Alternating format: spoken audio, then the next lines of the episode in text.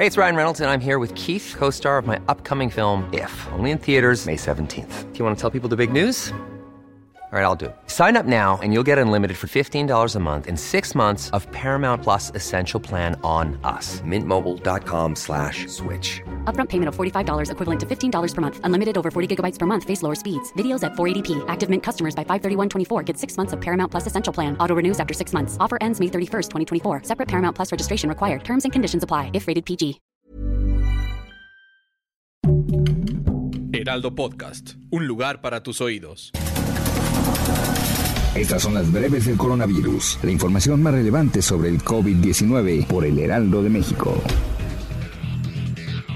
De acuerdo con datos de la Secretaría de Salud, este jueves 14 de octubre en México se acumularon 283.574 muertes confirmadas por COVID-19, 381 más que ayer. La dependencia informó que además ha confirmado un total de 3.744.574 casos de coronavirus, 5.825 más que el día anterior.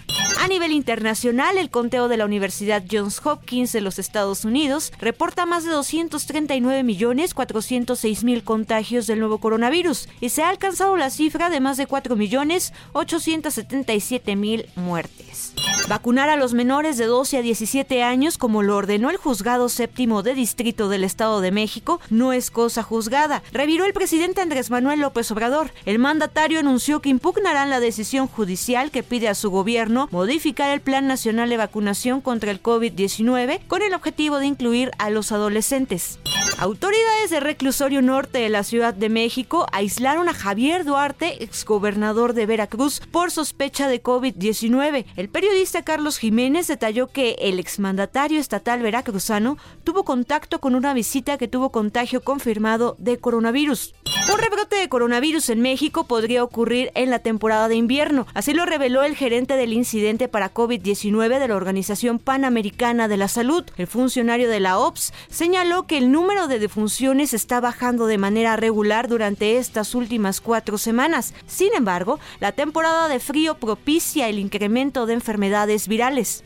México junto con Estados Unidos, Brasil, Perú y Colombia se encuentran entre los 10 países con el mayor número de mortalidad acumulada por infección de COVID-19, incluyendo a los trabajadores de la salud que se ubican en la primera línea de respuesta a la emergencia, aseguró la directora de la Organización Panamericana de la Salud, Clarissa Etienne.